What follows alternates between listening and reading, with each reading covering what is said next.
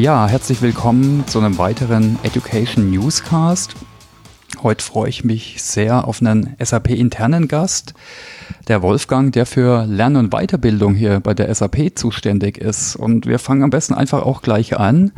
Äh, Wolfgang, ja, kannst du dich einfach mal kurz vorstellen? Äh, was verantwortest du hier? Auch wie war vielleicht deine Reise hier bei der SAP?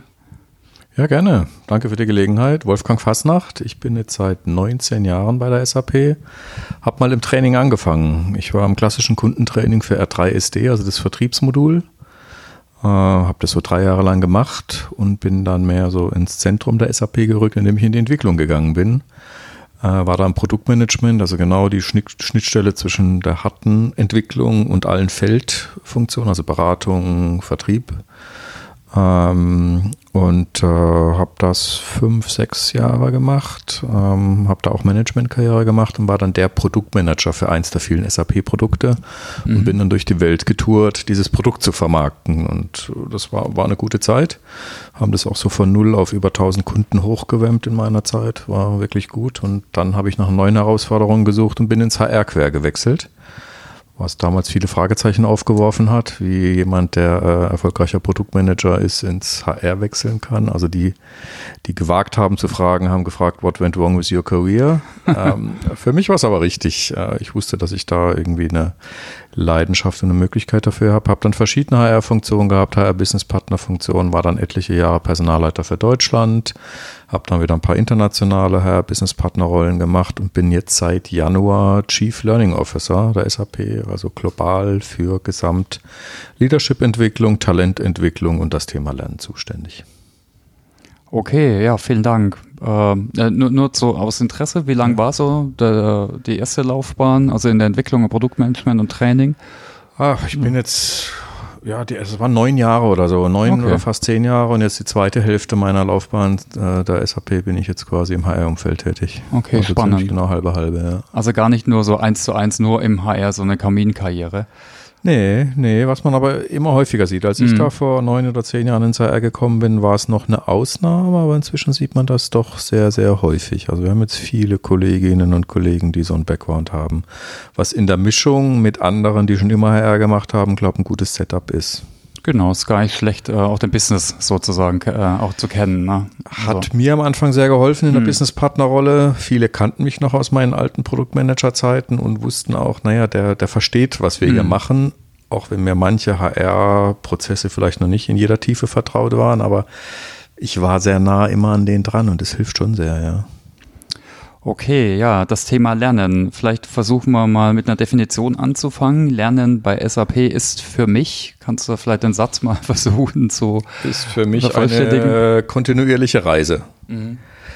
Und für mich gilt, je steiler meine Lernkurve, desto motivierter bin ich.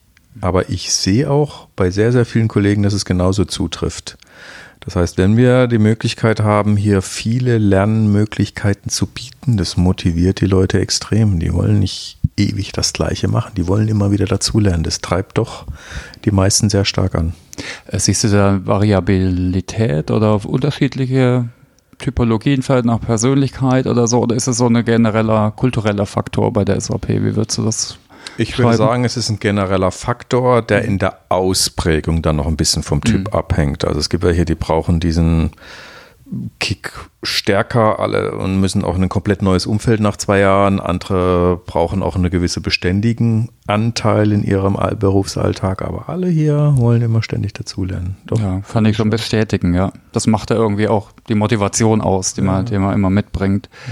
Ja. Äh, und jetzt organisatorisch, vielleicht kannst du da ein paar Worte dazu sagen. Wie, wie organisierst du dich oder dein Bereich? Okay, ähm, es ist eigentlich dreigeteilt, also auch von dem her, wie das Lernbudget bei der SAP verteilt ist. Also was ganz klar ist, diesen zentralen Layer mit Führungskräfteentwicklung, mit allen Soft Skills Trainings, Sprachtrainings, was auch immer, was alle SAP-Mitarbeiter ähm, betrifft, das ist direkt bei mir in der Organisation. Mhm. Und dann haben wir so, so eine Art Federated Model, das in jedem Vorstandsbereich eine Board Area University ist, die sich um das Functional Training in einem Vorstandsbereich kümmern, also für Sales oder für Development.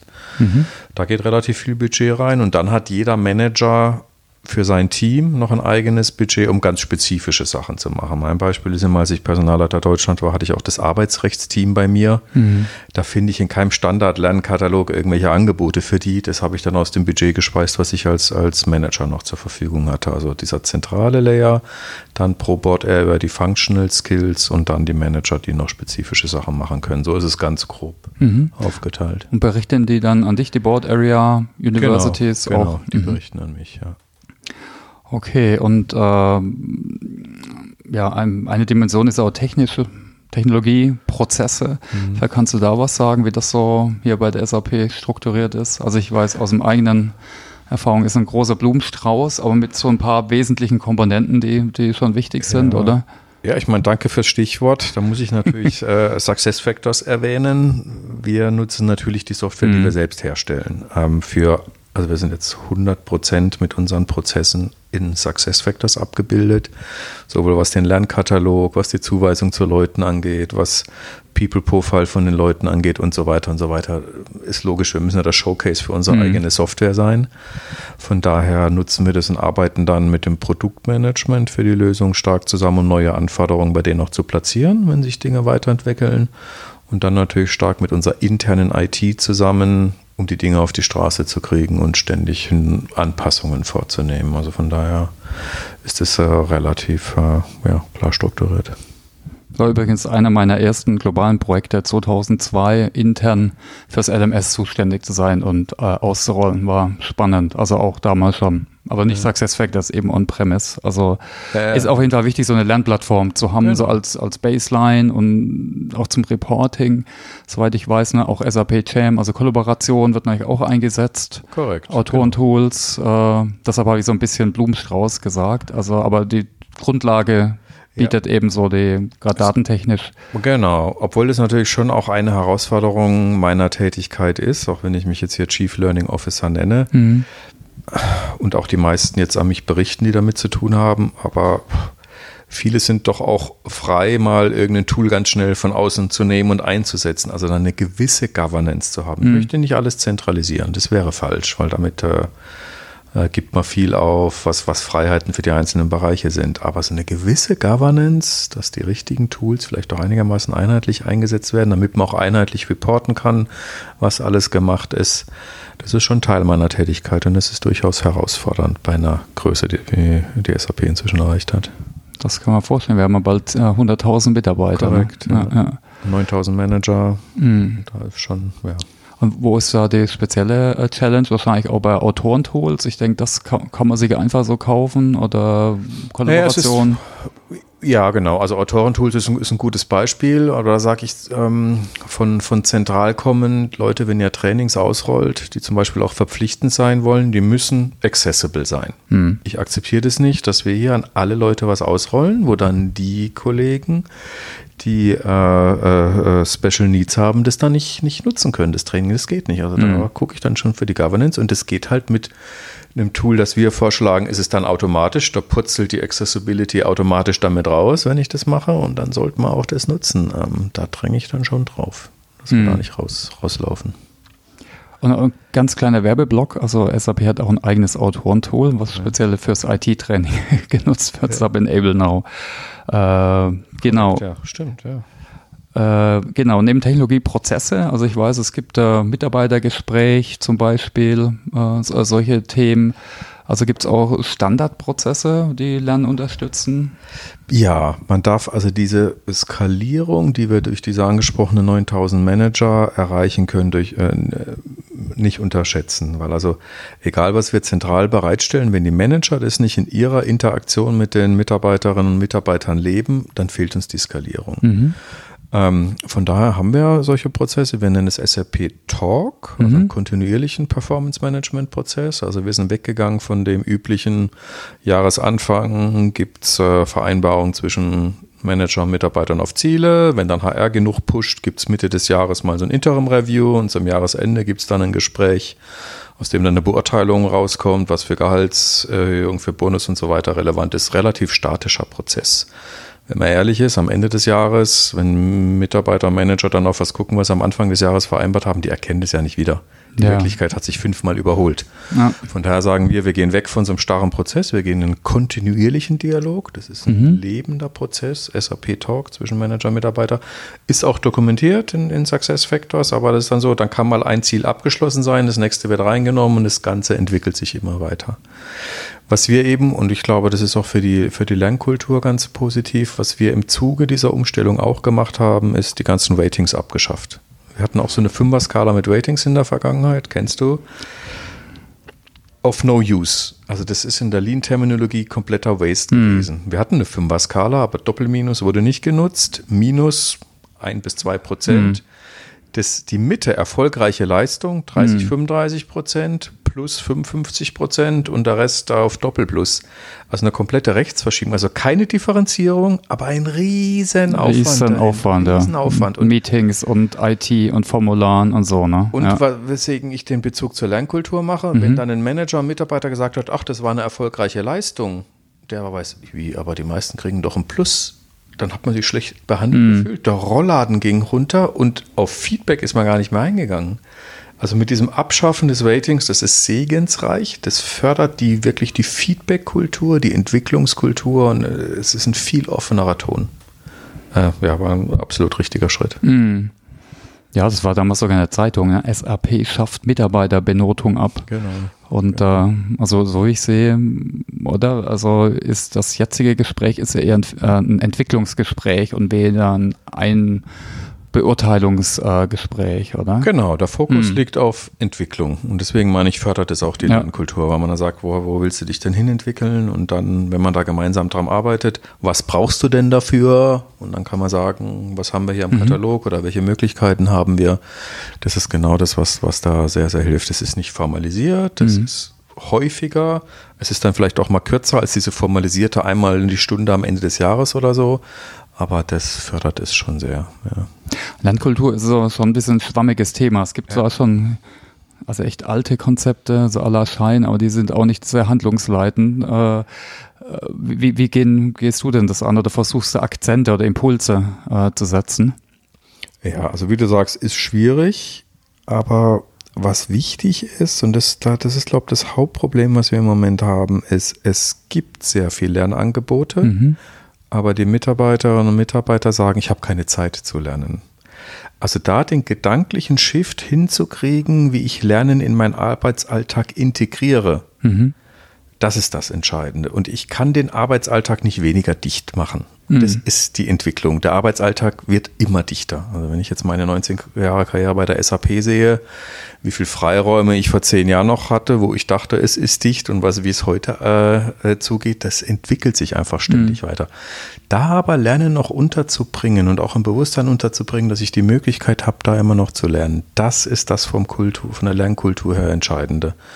Und das versuchen wir auf alle Arten, in, indem wir das äh, erklären in einem Portalartikel, indem wir das Teil der Managerschulung machen und, und, und. Also da versuchen wir alle Wege, das reinzubringen.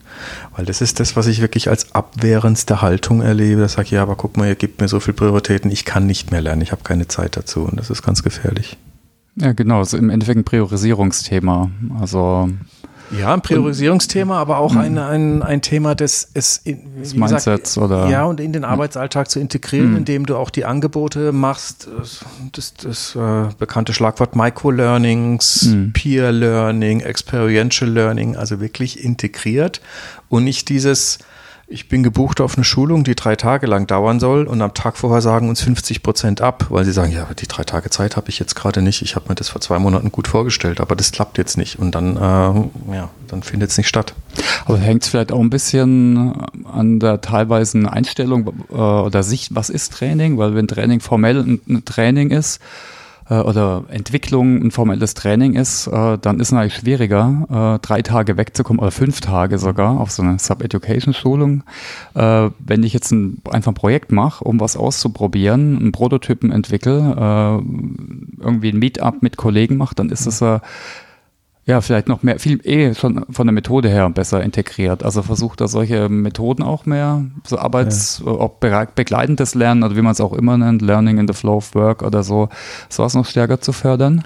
Ja, ich habe jetzt schon die ganze Zeit genickt, bis ich dann realisiert habe, dass man das im Podcast ja gar nicht mitbekommt. Ähm, ja, das ist genauso. Ja. Genau, dass man da auch klar macht, das ist jetzt ein Learning für dich, aber vielleicht auch ein paar Elemente einbaut, dass es auch festgehalten wird oder das Learning genutzt wird. Also nicht nur auf ein Projekt gehen, sondern dann auch bewusst ein Peer zur Seite stellen, der mit dir reflektiert, was du in mhm. diesem Projekt machst und was jetzt dabei gelaufen ist.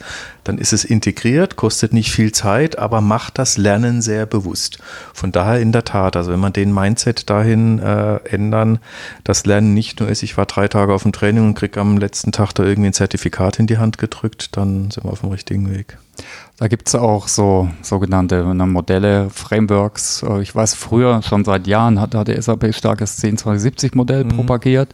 Äh, gibt es da Modelle, die ihr auch nutzt oder so, wie auch immer man das nennt, äh, ja, Rahmenwerke? Dieses 102070 gilt schon immer okay. noch. Und der Shift von Classroom-Trainings zu ich, virtuell, experiential, Peer Learning, der geht weiter. Mhm. Classroom Training wird aber, und das sollte man nicht äh, falsch verstehen, wird nie ganz aufhören. Mhm. Es gibt immer eine gewisse Berechtigung. Zum Beispiel für Neumanager ein Training zu haben, wo sie sich vernetzen können.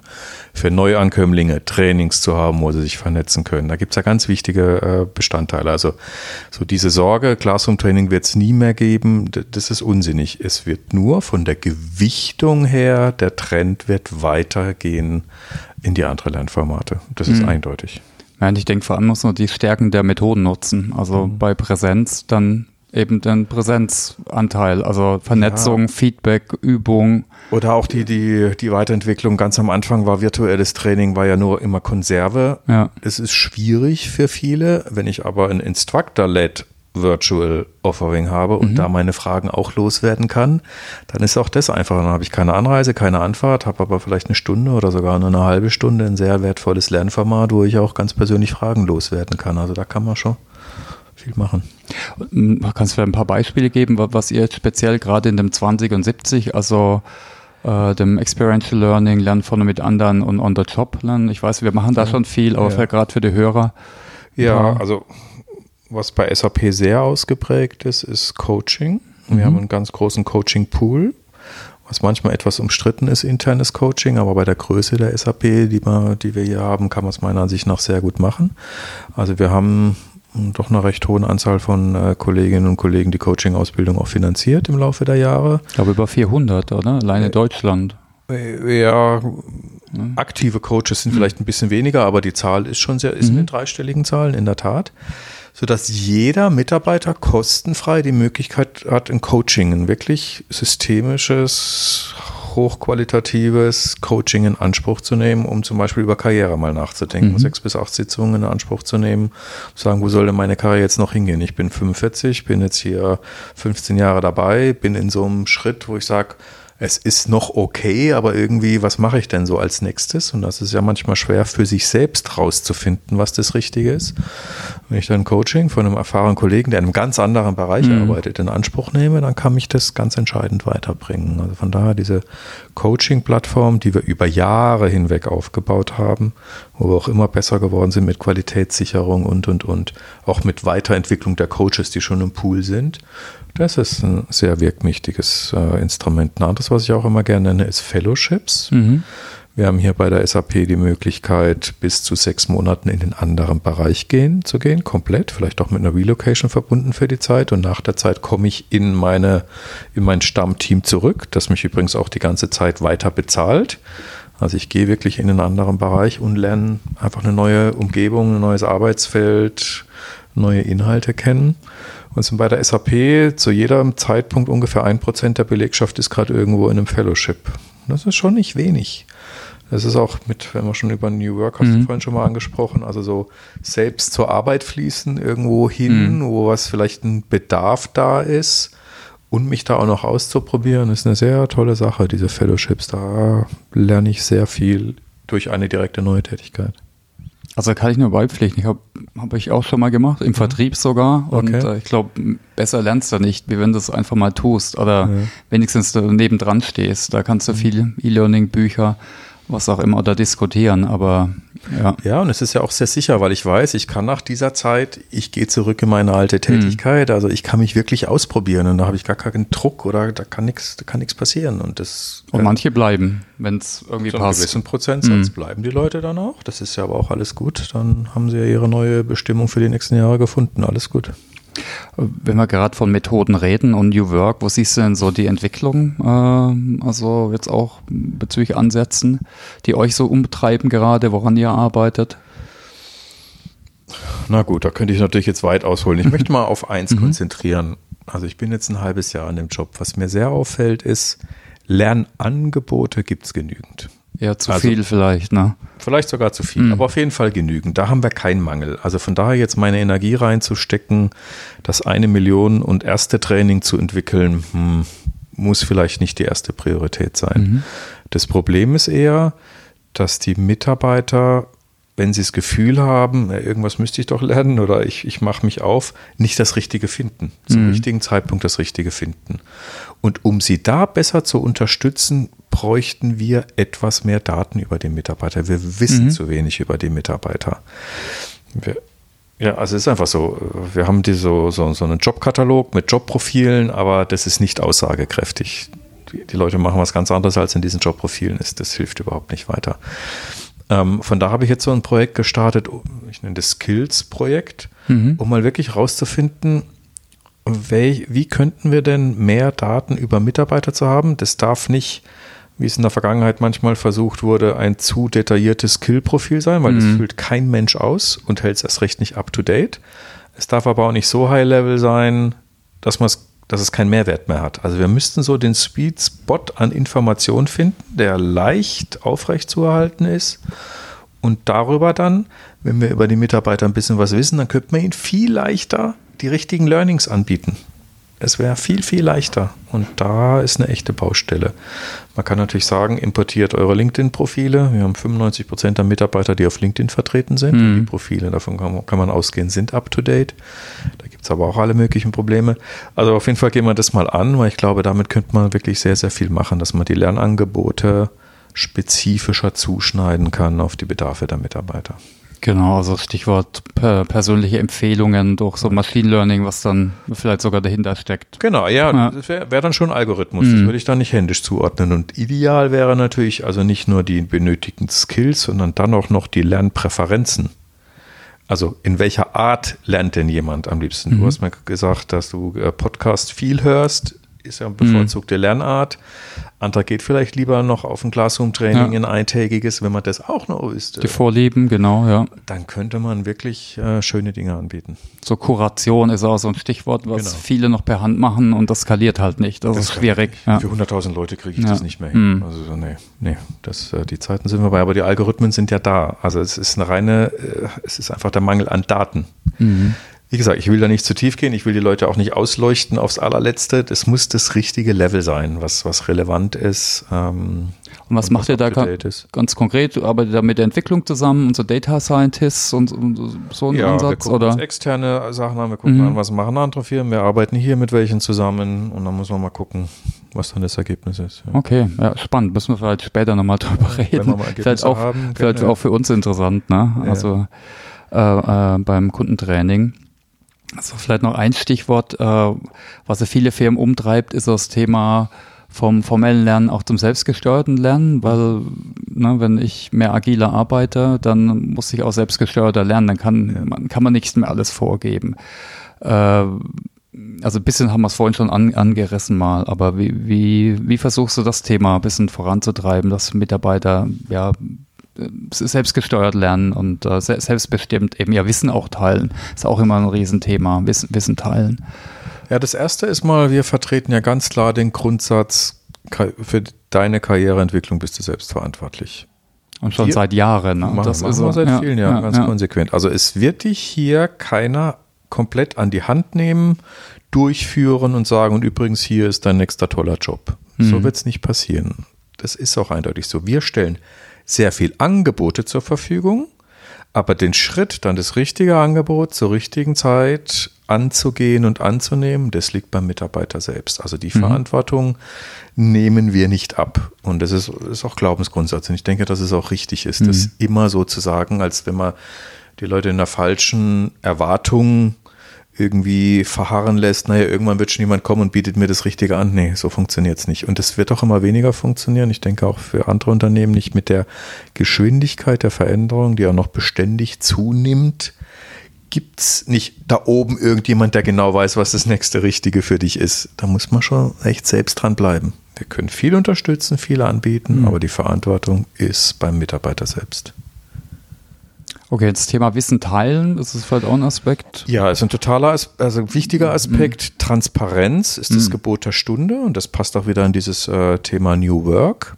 Ähm, die Zeiten des Herrschaftswissens sind vorbei, komplett vorbei. Je transparenter wir wissen, auch wissen darüber, wie Entscheidungen zustande kommen, alles zur Verfügung stellen, desto besser ist es. Ähm, es kann nicht sein, dass, dass nur weiter oben das gesamte Bild entsteht und wir aber andererseits von den Mitarbeitern verantwortliches Handeln, End-to-End-Denken erwarten, mhm. aber einen Mangel an Daten oder einen Mangel an Transparenz äh, äh, herstellen. Das geht gar nicht. Also von daher, das gilt nicht nur für die Lernangebote, das gilt für alles. Transparenz ist das Gebot der Stunde haben wir schöne Dinge, zum Beispiel was Daten angeht. Ein Beispiel, was ich immer nenne. Ähm, ich als Manager habe so ein sogenanntes Headcount-Cockpit und mhm. auch so ein Budget-Cockpit, was ich auch sogar als App habe auf dem Mobile. Das ist kein Controlling-Herrschaftswissen mehr, wo ich dann ab und zu mal bei Controlling nachfrage, wo stehe ich denn mit dem Budget und dann macht dort jemand einen Report für mich und dann weiß ich erst, wo ich wieder stehe. Ich habe es sekundengenau, sekundenaktuell selbst die Transparenz darüber, was, ähm, wo ich stehe mit all den Dingen. Und nicht auch weiter oben die Level, sondern wirklich mhm. jeder Manager hat das komplett, komplett diese Transparenz. Und dann ist der Mehrwert, den der Controller noch liefern kann, ist mir gute Beratung. Was bedeutet das denn für dich? Mhm. Oder wie kannst du das jetzt weiter steuern, wenn du ein bisschen über Budget bist oder was auch immer? Oder mich rechtzeitig warnen, aber nicht mehr eine Bereitstellung der Daten, weil das erfolgt automatisiert.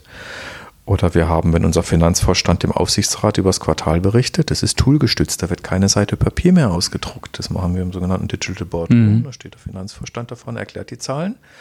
Mit dem Punkt, jeder Aufsichtsrat hat auch den Zugang zu dem Tool kann runterdrillen, wie und wo er will und kann Fragen stellen, auf die man vielleicht nicht vorbereitet ist, weil einfach komplette Transparenz dazu da ist und nicht wie früher, wenn ich den Ordner selbst gedruckt habe, dann, druck, dann nehme 120 ich Folien mit Reports drauf. Ja, ja. aber dann nehme ich ja. halt das rein, wo ich weiß, ja. was ich reinnehmen wollte. Ne? Es ist, wird einfach komplette Transparenz hergestellt und das gilt auf allen Gebieten und es ist absolut nötig.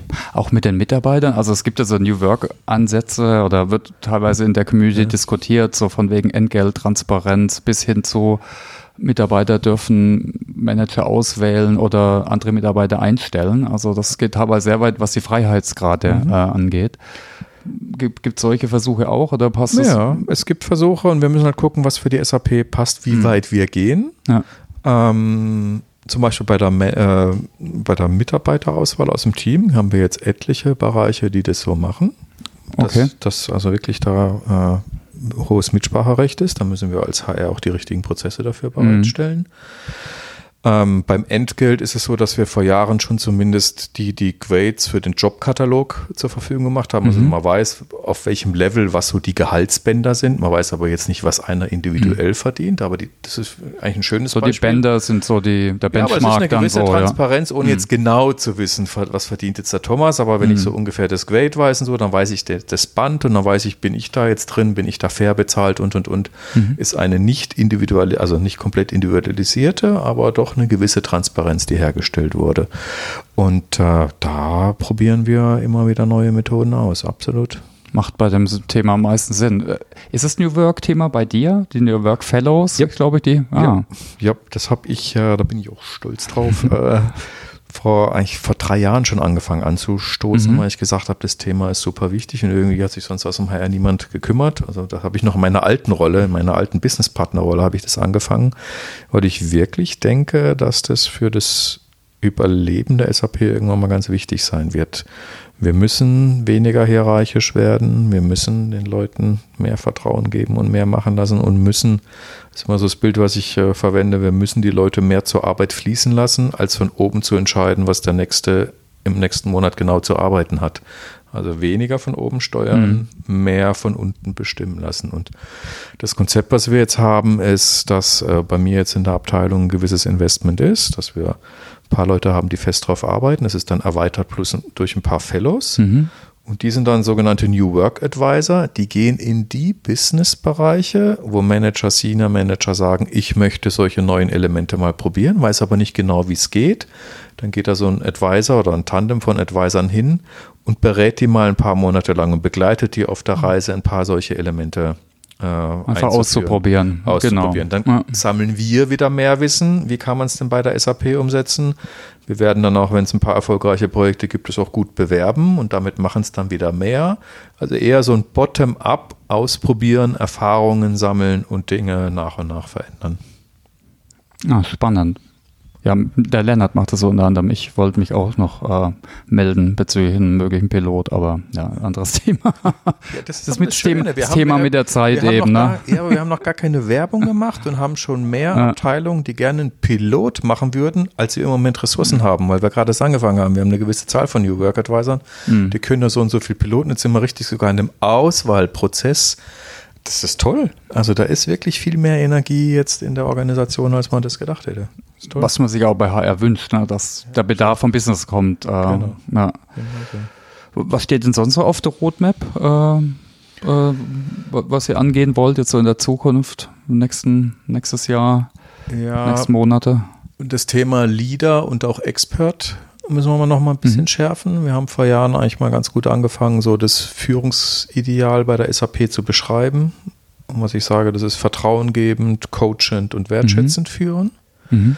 Wir müssen noch ein bisschen ausdifferenzieren und auch noch ein bisschen mehr in die Organisation treiben. Und das Gleiche ist in der Expertenlaufbahn, wo man auch, und jetzt formelle Führungskraft zu, äh, zu sein, auch eine Art von Leader ist.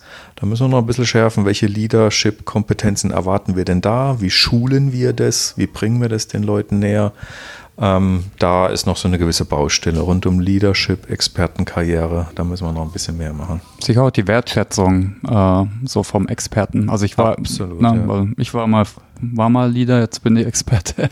Also merkt man schon ne, Zugang zu Informationen und auch ja ein paar andere Themen. Äh, Genau, das ist es. Ja. Und es wäre schade, wenn jemand eigentlich vom Herzen her ein idealer Experte ist, dann nur aber um bestimmte Dinge zu erreichen in Leadership-Karriere gehen muss. Das ist falsch. Mhm. Wir haben so ein paar Grundlagen im HR schon geschafft. Das ist zum Beispiel beim Jobkatalog, dass alle Level genau gleich von den äh, Gehaltsstrukturen sind. Wir haben gerade über diese Gehaltsbänder gesprochen. Also auf dem Expert-Level mhm. ist die gleiche Gehaltsstruktur wie auf dem MMT, also Manager Managing Teams Level. Also wir haben da zumindest von der Bezahlung her für Gleichheit gesorgt. Dass, äh, man muss schon nicht wegen Compensation in äh, eine Managerlaufbahn gehen. Also das ist schon mal ein Baustein, aber da gehört noch viel mehr dazu. Hm. Es werden, wie du sagst, in Entscheidungsmeeting dann immer noch nach Hierarchie eingeladen, statt zu sagen, da müssen noch jetzt die Experten reingehen, die das Thema verantworten und und und. Also hm. da ist noch vieles zu tun. Okay, danke. Ein Stichwort, was man gerade in der HR-Community oft hört, ist das Thema Agilität. Also schwammiger Begriff. Äh, bei uns eigentlich seit Jahren schon, ne? auch gerade weil wir eine IT-Company sind, natürlich ein großes Thema mit Lean und Design Thinking ja. und Scrum und so. Äh, wie betrifft das HR? Also ist es auch was, was wir trotz allem, auch wenn es jetzt nichts absolut Neues ist, vorantreiben. Auch. Ja, wir waren gerade schon dran bei dem Thema New Work. Mhm. Ich meine, die Begriffe sind alle schwer auseinanderzuhalten. Ja, ja. Es ist so, dieses Lean Agile Scrum haben wir in unserem Herzstück in der Softwareentwicklung mhm. eingeführt. Aber wenn du mal den direkten Entwicklungsbereiche verlässt, hört das ganz schnell auf. Mhm. Ähm, das geht für alle Supporting Functions wie Finance und HR, wo das nicht richtig implementiert ist. Das gilt aber auch für alle anderen drumherum, vom Marketing bis zum Vertrieb. Also es ist wirklich in der Mitte. Dadurch hat man gedacht, mhm. ja, das ist bei der SAP schon. Aber in allen anderen Bereichen ist es noch nicht. Von daher ist da schon noch eine größere Baustelle, da einiges zu tun. Und äh, gibt es auch Projekte? Äh, ja, das ist, was ich vorhin hm. sagte. Also was wir hier mit, mit dem, was wir jetzt hier New Work oder wir nennen es Unlearning Hierarchies, hm. wo wir das versuchen in die Organisation zu treiben. Okay. Also weg von den Hierarchien, so, so ein bisschen. Genau, genau. Okay. Wie gesagt, hier Managerauswahl aus dem Team. Okay. Ähm, andere Beispiele, ähm, du kennst dieses, dieses Spot Award Dinge, also so, Mhm, so Boni. Boni, Mhm. so unterjährige, kleinteilige Boni, Mhm. werden im Moment nur über die Hierarchie vergeben. Wieso werden die nur von oben nach unten vergeben? Wieso Mhm. haben wir da kein Peer-Element drin? Mhm. Oder für ho hochrangige Experten oder so. Ja. Ja, also da gibt es noch viele Baustellen, die wir hätten. Also wie gesagt, da nur da, weil wir es in der Softwareentwicklung haben, ist es noch nicht in der ganzen Firma Mhm. implementiert. Ah, spannend, okay. Ja, ich würde vielleicht so gern zum letzten Arti Mhm. äh, Kapitel, nicht Artikel kommen. Äh, es ist schwierig natürlich, ne? weil wir haben halt einen speziellen Kontext, jede Ja. Firma hat einen anderen Kontext. Aber gibt es vielleicht Tipps, gerade von deiner Reise jetzt vom ersten Jahr vielleicht, wo du bist, was du anderen Leuten im Learning and Development Bereich in der Personalentwicklung, äh, wie es traditionell genannt wird, äh, geben kannst, wenn sie was verändern wollen? Weil ich denke, ändern muss sich ja eigentlich jeder oder entwickeln. Na gut, mir hat halt immer geholfen, alle paar Jahre mal den Job zu wechseln. Also ich Mhm. glaube schon, dass es gut ist, äh, die Themen von verschiedenen Seiten gesehen zu haben. Ich habe mal als Trainer angefangen, jetzt bin ich wieder im Learning-Umfeld, aber habe zwischendrin sehr, sehr viel anderes gemacht. Ich glaube, das ist ein, ein, ein Schlüssel. Äh, nicht zu lange im zugleichen Umfeld verharren, weil sonst, äh, ja, man wird eindimensionaler. Also ich glaube schon, dass es sehr hilft. Es muss ja nicht der komplette Wechsel zwischen Vertrieb und Entwicklung sein, Mhm. aber im gewissen Umfang sich da neu zu erfinden, um mal was, was Neues zu machen, das würde ich schon als Ratschlag weitergeben. Okay, wie, wie, wie entwickelst du dich weiter? Wäre die nächste Frage. Also dann wäre eine der Hauptantworten, ich habe so ein paar Mal den Job gewechselt. Ja, weil Äh, dann hat da- man die, die Lernkurve wird automatisch wieder total steil. Also ich, ich genieße auch, also wenn ich einen Job Mhm. wechsle, die ersten Monate, ich genieße das total, dass alles neu ist. Alles neu, jeder Ansprechpartner, Mhm. jedes Thema. Ähm, ja, das, das saugt man wieder auf und alles ist neu. Ich finde das ganz, ganz, ganz großartig. Also ich habe da immer die ersten Monate so ein richtiges Hochgefühl, muss ich ehrlich sagen. Und äh, gibt es sonst noch andere Tipps für Lektüre oder also Podcast hörst du jetzt in Zukunft vielleicht? Podcast höre ich jetzt in Zukunft mit Sicherheit. Nee, was anderes, was, was ich immer empfehlen kann. Bei der SAP hat man den Vorteil als HRler, dadurch, dass wir HR-Software äh, herstellen, bin ich auch immer wieder in Verkaufszyklen mit drin, oder? Mhm. Ähm, weil dann irgendwann die Kunden sagen, okay, eure Sales Story habe ich gehört, jetzt schleppt mir mal ein HRler an, der erklärt, wie ihr das denn intern nutzt. Mhm. Damit bin ich viel in Kundenkontakt und höre, welche Themen sie umtreiben und wie sie sie angehen. Ist für mich ein ganz tolles Lernfeld. Also Austausch, direkter Kundenkontakt. Das ist Mhm. super. Wenn man das vielleicht qua Job nicht hat, kann ich nur empfehlen, in irgendwelchen Personaler Netzwerken irgendwo sich zu engagieren. Genau, da gibt es so die formellen DGFP, aber es gibt auch die informellen BPM, immer mehr. DGFP, BPM, was natürlich dann eine gewisse Größe hat, aber dafür gibt es dann auch einzelne Arbeitskreise, aber vielleicht bildet sich auch sonst informell irgendwie ein Arbeitskreis, aber das kann ich immer nur empfehlen, dass man äh, diese Außensicht immer wieder sucht und den Austausch sucht. Was machen denn andere, wo stehen denn andere, was könnte ich davon mitnehmen für mich selbst? Äh, ein Nebeneffekt hat es auch immer wieder das, also für mich zumindest, dass ich immer wieder auch äh, geerdet und positiv und dankbar zur SAP zurückkomme, weil ich sehe, das ist da auch nicht alles überall nur perfekt. Die kämpfen mit genau den gleichen Themen wie Mhm. wir. Äh, kein Grund hier jetzt frustriert zu sein, sondern weitermachen. Hilft mir wirklich sehr. Okay, ja, wir wären jetzt eigentlich am Ende. Oder gibt es vielleicht noch Punkte, die ich jetzt nicht adressiert habe, die du nochmal reinbringen möchtest? Ach, nee, ich denke, wir haben eigentlich relativ viel äh, abgedeckt. Ich kann nur einfach vielleicht noch abschließend sagen, es macht total Spaß, in so einem Learning-Umfeld zu arbeiten. Okay, das ist schön, ne? wenn man das auch von jemand hört, der jetzt nicht in dem Thema groß geworden ist. Also super, ja, dann herzlichen Dank für die Zeit, auch für die Gerne. Zuhörer. Wir schauen, dass wir noch ein paar vielleicht gerade Vernetzungslinks äh, in die Shownotes packen. Und ja, dann noch äh, frohes Schwitzen an alle, je nach Wetter gerade. Also hier ist gerade, glaube ich, gefühlt 35 Grad oder so im Büro. Das stimmt. Okay, also Okay. herzlichen Dank. Ja, Ja, ich danke dir. Bis ja. dann. ciao.